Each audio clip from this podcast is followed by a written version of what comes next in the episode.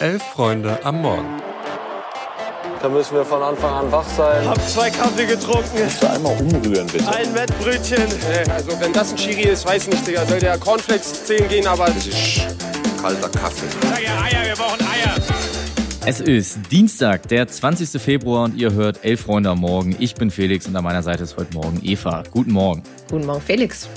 Wir sprechen über die nicht mehr ganz so super Bayern, haben den CL-Auftakt 2024 des BVBs dabei und haben News inklusive neuen Trainer in Hamburg und neuen Infos zum DFL-Investor dabei. Viel Spaß.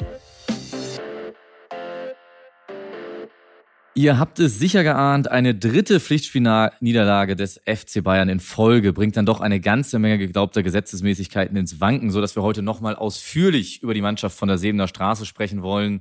Ein angebliches Fast-Handgemenge zwischen Co-Trainer Löw und Joshua Kimmich, falsche Matchpläne und Personalentscheidungen von Tuchel, Formkrise einer ganzen Generation, die doch eigentlich spätestens die kommende Heim-EM prägen sollte. Und irgendwo sitzt Oliver Kahn in der Sonne und schlürft genüsslich am Espresso. Mit anderen Worten, es läuft nichts zusammen bei den Bayern.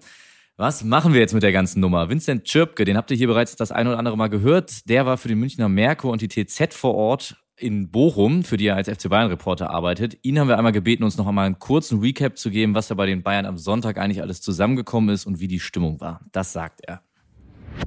Ja, der Auftritt des FC Bayern beim VfL Bochum zeigte ja ganz deutlich, dass die Nerven aktuell blank liegen. Wieder einmal ging nach gutem Start ein Bruch durchs Spiel. Wieder einmal gab es krasse individuelle Fehler und diesmal sind auf dem Weg in die Kabine ja sogar noch der nach seiner Auswechslung extrem angepisste Josua Kimmich mit Co-Trainer Jolt Löw aneinander geraten. In der Mixzone war da noch eine ganz komische Stimmung. Thomas Tuchel musste ja die eigentlich obligatorische PK nach dem Spiel absagen, um rechtzeitig mit dem Team zum Düsseldorfer Flughafen zu kommen. Als er dann vor den Reportern in der Mixzone kurz für Fragen zur Verfügung stand, sah man ihm die Verzweiflung natürlich an. Auf der anderen Seite versuchte er dann den Konflikt von Löw und Kimmich irgendwie ironisch runterzuspielen und sagte, dass sowas ja eigentlich jede Woche passieren könnte. Obwohl eigentlich sowieso alle nur die Frage im Kopf hatten, ob das jetzt Tuchels letzter Auftritt war. Der Vorstandsvorsitzende Jan-Christian Dresen gab dann noch nur so ein halbes Bekenntnis zu Tuchel ab, sagte erst auf mehrfache Nachfrage, dass Tuchel selbstverständlich gegen Leipzig an der Seitenlinie stehen werde. Davor hatte er aber zweimal eine klare Antwort vermieden und gesagt, Zitat, ich halte nichts von diesen monströsen Trainerunterstützungsbekundungen und diese Treueschwüre sind ja nach einer Woche schon wieder vorbei. Und deshalb liegt es bislang auch eher an mangelnden Alternativen, dass Tuchel wohl auch gegen Leipzig nochmal die Chance bekommen wird. Ja, vielen Dank an Vincent erstmal für diese Eindrücke. Ich muss sagen, ich finde das Bild, was der FC Bayern hier abgibt, bei allem Humor, der da mitschwingt, wirklich hochgradig unprofessionell. Also erinnern wir uns auch noch mal gerne zurück an das ganze Brazzo-Kahn-Drama nach der Meisterschaft. Aber auch die Art und Weise der Kommunikation rund um eine mögliche Boateng-Verpflichtung im letzten Jahr, Stichwort häusliche Gewalt sei Privatsache. Ich bin jetzt kein großer Tuchel-Fan, aber ich finde, es ist jetzt auch schon an der Zeit, die Spieler mal in die Pflicht zu nehmen.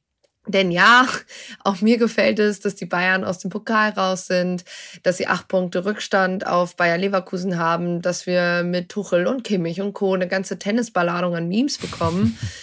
Aber klar ist halt auch ganz sachlich gesehen, dieser Kader muss erstens die Verletzungen und Ausfälle auffangen können. Sie haben viele erfahrene und ehrlich gesagt auch teure Spieler in ihren Reihen. Und momentan müssen Spieler wie Musiala oder Pavlovic das Ganze auffangen und da passt was für mich nicht. Ja, ich würde auch die Spieler nicht unerwähnt lassen, aber zumindest mal mit einer mehr im Fußball aufräumen wollen. Den, denn spätestens seit dem Bild des weinerlichen Schuljo und Kimmichs auf der Bank ist ja eigentlich auch beschlossene Sache, dass diese gesamte Generation um Kimmich, Sané, Goretzka, Gnabry, auch Süle komplett gescheitert ist. Dabei ist doch eigentlich nur der Beweis angetreten worden, dass das ganze goldene Generationsgelaber völliger Quatsch ist. Generationen von Spielern meistens bevor, Stichwort deutsche U17 in diesem Winter, oder gerade im Moment des Profidebüts irgendwelchen Charaktereigenschaften zuzuschreiben, die später dann Erfolg oder Misserfolg ausmachen werden. Das ist nicht viel mehr als unseriöse Effekthascherei und wie oft war diese Schweinsteiger Lahm-Ära nach verlorenen Halbfinals mit Deutschland und dem Finale der Home totgesagt, weil sie keine echten Hierarchie, Hierarchien mehr produzieren würde. Jetzt gilt sie als letzter Zusammenschluss von Spielern einer Altersklasse in Deutschland, die noch wusste, wie man gewann. Lange Rede, kurzer Sinn. Die Zusammensetzung des Kaders muss auf jeden Fall hinterfragt werden. Da stimme ich dir zu. Inwiefern an allem über jetzt ein Jahrgang schuld sein soll, was man in den letzten Tagen immer gelesen hinter hat, das hinterfrage ich auf jeden Fall stark. Ja, da bin ich definitiv bei dir. Das halte ich auch irgendwie für eine Diskursverschiebung und auch irgendwie nicht so richtig angebracht. Ich bin tatsächlich mal gespannt, ob es dann mit einem Max Eberl mhm. besser wird. Aber auch da muss ich wieder sagen, es ist wieder zu sehr Personenkult, wieder zu sehr die komplette Verantwortung auf das Handeln einer Person schieben. Ich stelle tatsächlich die These aus, solange ein Uli Hoeneß die Deutungshoheit ja immer irgendwie noch besitzt, die er hat, sich durch Aussagen wie über Grimaldo eigentlich komplett selbst enttarnt und alle irgendwie immer auf sein Statement warten, solange wird es beim FC Bayern so schnell auch noch keine Ruhe geben.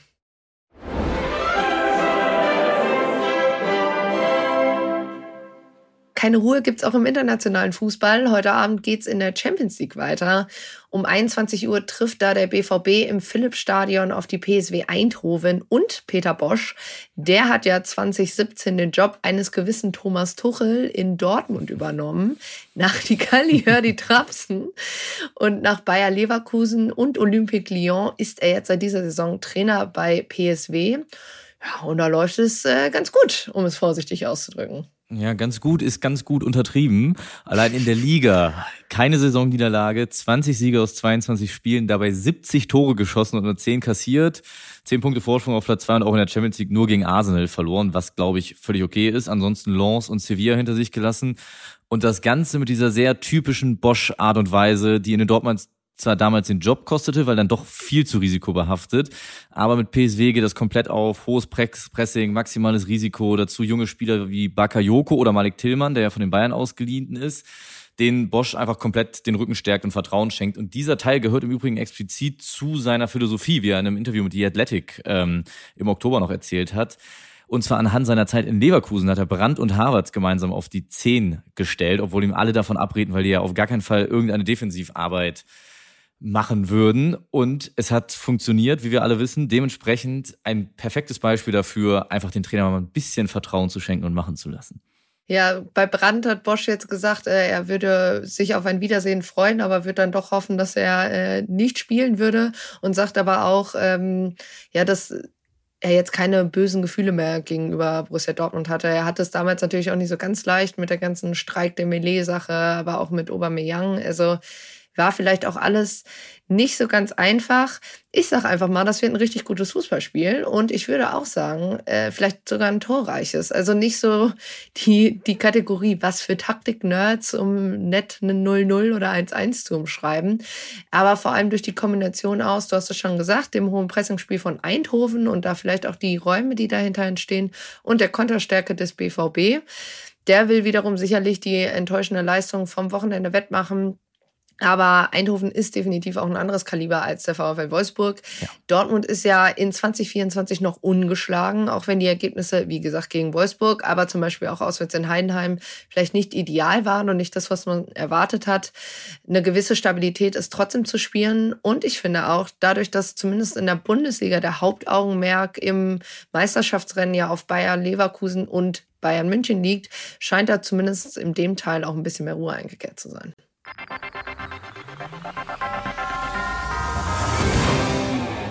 Wir springen rüber zu unseren News und da hat der Hamburger Sportverein verkündet, dass er aufsteigt. Äh, Beziehungsweise scheinbar hat der HSV einen neuen Trainer und dieser ist natürlich Steffen Baumgart. Baumgart schlief bereits als Kind in HSV-Bettwäsche und nachdem der HSV schon einmal den Fehler machte und Jürgen Klopp aufgrund seiner damals etwas flippigen Optik samt Löcher in den Hosen nicht verpflichtete, geht der HSV diesmal auf Nummer sicher und holt einstimmigen Medienberichten zufolge wohl Steffen Baumgart. Damit stellt der HSV nicht nur den Aufstieg sicher, sondern auch, dass der Marketingabteilung nicht langweilig wird, denn die erste Seemannsmütze mit Initialen wird wohl nicht lange auf sich warten lassen um es einmal ernst zu sagen, das könnte richtig gut passen. Denn man darf nicht vergessen, der Kader, den der HSV aktuell hat, ist immer noch ein Walter-Kader, sprich die Stärken liegen vor allem in der Offensive und da ist eine Qualität zu finden, wie bei sonst keiner anderen Mannschaft in der Liga. Und das könnte Baumgart sehr, sehr gut zu Gesicht stehen. Ja, es ist ja immer noch so ein bisschen die Problematik, dass Baumgart wohl so gut wie kein Englisch spricht und da gibt's ja doch einige in der Mannschaft. Gut, ähm, gleichzeitig war ja vor allem auch die Defensive das Problem. Also als Perfect Match würde ich das Ganze immer noch nicht bezeichnen, aber schauen wir mal, was wird. Wir bleiben in der zweiten Liga und Felix, es ist endlich offiziell. Die zweite Liga ist die beste aller Zeiten, zumindest wenn es um die Zuschauerzahl geht und zumindest wenn es ums letztes Wochenende geht. Da waren in der zweiten Liga nämlich das erste Mal mehr Fans in den Stadien als in der Bundesliga. 284.643 zu 261.099. Das ist quasi einmal die Kapazität des Eintrachtstadions von Eintracht Braunschweig als Differenz und bekommt als Serviceleistung auch einfach nochmal ein paar Facts von 8.026 Fans bei SV Elversberg gegen den VfL Osnabrück bis 16.542 bei Schalke gegen Wien Wiesbaden war da wirklich gefühlt alles dabei. Es gibt Neuigkeiten rund um die DFL-Investorensuche, denn laut DPA-Informationen und der Sportbild will die DFL in dieser Woche nochmal neu zusammenkommen und über den Investorenprozess sprechen. Angeblich sollen zum einen Informationsveranstaltungen für die Vereine geben und zum anderen eine weitere Mitgliederversammlung im März, in der die 36 Erst- und Zweitligisten dann über den abgeschlossenen Deal mit dem Investor abstimmen können. Ja, ein bisschen müssen wir jetzt auf die Euphoriebremse treten. Wer dachte, ah, da ist doch die Neuabstimmung. Nee, nee. Es geht hier wirklich erstmal um die Abstimmung um den Deal im Allgemeinen und benötigt wird dieses Mal nur eine einfache Mehrheit. Die Hürde für eine Akzeptanz ist da also etwas niedriger und offiziell gibt es auch noch keinen Antrag auf eine Neuabstimmung. Den will aber der FC Köln laut Christian Keller einreichen, auch um den Fanprotesten entgegenzuwirken und um Rechtssicherheit zu haben. Gutes Stichwort da ist Martin Kind, der ja selbstdesignierte Heilsbringer des deutschen Fußballs, ist inzwischen von einem Scheitern des Deals überzeugt. Er sieht die Sponsoren und Fernsehverträge in Gefahr. Ja, und wenn man sich da tatsächlich immer mal ein bisschen mit CVC und auch deren Handeln in der französischen Ligue 1 in den letzten Jahren auseinandergesetzt hat, wird mit einem Investor der DV-Deal beziehungsweise die Erlöse, die daraus kommen, nicht immer unbedingt besser, aber gut. Schlechte Nachrichten gibt es hingegen noch aus Frankfurt, denn Sasa Kalajdzic hat sich erneut eine schwere Knieverletzung zugezogen. Wie die Eintracht bekannt gab, zog er sich eine Ruptur des Kreuz- und Außenbandes zu. Wir wünschen an dieser Stelle gute Besserung. Ja, der Junge kann einem wirklich nur leid tun. Ich hoffe, wir tun euch nicht leid, dass wir euch hier so früh durch den Morgen gebracht haben. Wir wünschen euch einen guten Start in den Tag. Viel Spaß beim Fußball. Macht's gut. Macht's gut. Ciao, ciao.